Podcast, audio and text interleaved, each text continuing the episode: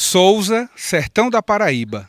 Nesta quarta-feira, nesse horário, por volta de quase 15 horas, a temperatura é de 37 graus e a sensação térmica de 39. Nessa localidade, os moradores enfrentam a falta d'água. A gente vai visitar agora a residência da dona Maria José. Ela sofre, assim como todas essas famílias, com a falta d'água. E a gente vai mostrar o que é que essas famílias sentem na pele. Dona Maria José, difícil, faltando água. Boa tarde para vocês aí, boa tarde para a Levidanta, boa tarde para toda a produção. É o seguinte, tá aqui. Nós estávamos com dois meses que não estava faltando mais água, né? Aí quando é desse mês para trás, para cá, já começou a, a mesma penitência, o mesmo sofrimento de água, né? A água vem os três dias, que eu não sei para que, esses três dias d'água com açude cheio, além de estar tá cheio, cheio de jacaré né? E não pode fazer isso com a pobreza, porque nós aqui tem senhoras de idade, tem criança de três meses, seis meses, que precisa estar tomando banho direto. A pessoa sai para trabalhar numa reciclagem, quando chega quer tomar um banho, não tem um pingo d'água. A água chegou hoje porque eu estava lutando desde segunda-feira, porque foi embora no domingo. Por prova, eu tô com uma tonelada de roupa suja ali porque não deu tempo eu lavar, que eu trabalho a semana quase toda, tá entendendo? E fazendo correria. Aí fica difícil para um pobre. Para comprar um, um, um um vasilhame d'água mineral aqui. Ó, esse povo aí tava cozinhando com água mineral até, on até ontem. Tava comprando água mineral. Aí fica difícil. Não devia fazer isso com os pobres, não, porque nós somos humanos. A água é vida. A gente não pode ficar sem água. Essa água tem que ser liberada pelo tempo todo. Porque quando a pessoa paga uma água, eles não acham bom chegar um papel e querer o dinheiro. Então a gente acha bom pagar e acha bom beber a água. Uma água sadia, uma água limpa, que às vezes tem vezes que a água chega fedendo a esgoto. Esse é o retrato que mostra a realidade. Aqui é onde a dona Maria José, mais conhecida como Mazé, aqui das casas da SEAP, mora com a família. E aqui a gente vê, por exemplo, a torneira onde está conectada aqui a mangueira, né, que leva água para a residência. Como quando chega a água? Agora está tendo água, né? Depois de tá um período aí sem água. Tá, tá chegando água agora. Tá fraquinha, mas tá, tem água. Tem água. Como é que a senhora consegue encher os baldes para garantir água para tomar banho, para cozinhar?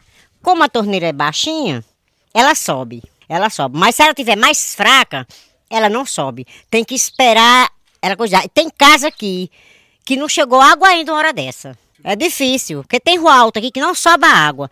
Gente, ó, essa água, ela era para ser um trabalho muito bem feito. Muito bem feito.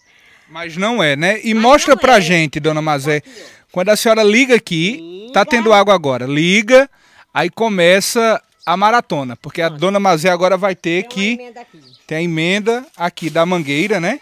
mangueira. Tá vendo aí? Ela não tá na maneira que ela passei, ela é mais forte do que essa, que até escapole da mangueira escapole.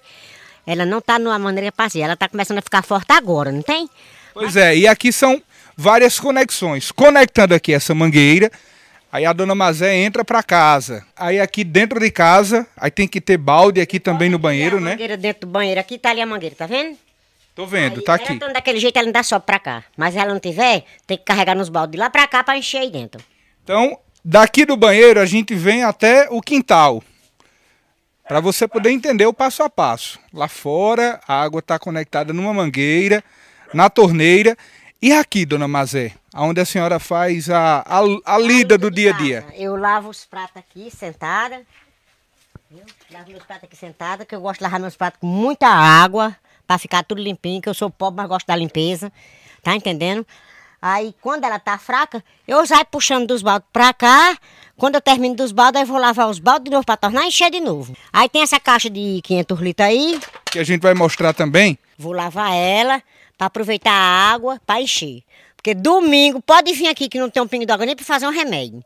Quando for na terça-feira, pode procurar água aqui dentro de casa que não acha, porque água para tomar banho, lavar prato, fazer comer, passar pano, lavar roupa, fica difícil. Ainda aqui, no conjunto Casas da SEAP, em Souza, a gente vai mostrar a realidade de uma outra família. Nessa casa aqui mora a dona Francisca Aparecida que vivencia também a mesma dificuldade em relação à falta d'água constante nessa localidade. Dona Francisca Aparecida, como é o dia a dia e principalmente não ter água constantemente na residência? É horrível, né? Porque a gente necessita de água para tudo, né? Para tomar banho nesse calorzão que a gente tá e aqui tem criança pequena, a gente precisa tomar banho. Tem dia que você quer tomar banho e não, não toma porque não tem água, né? A água chega na sexta-feira, aí fica até o domingo de manhã. Do domingo de manhã, pronto. A água acaba e aí não tem dia certo para chegar. Como é que a senhora faz para conseguir captar o maior volume de água? É na caixa que a senhora coloca? É, eu só tenho uma caixa de mil litros, tenho outra de, de 500 e tenho um tambor de 200 litros. Pronto.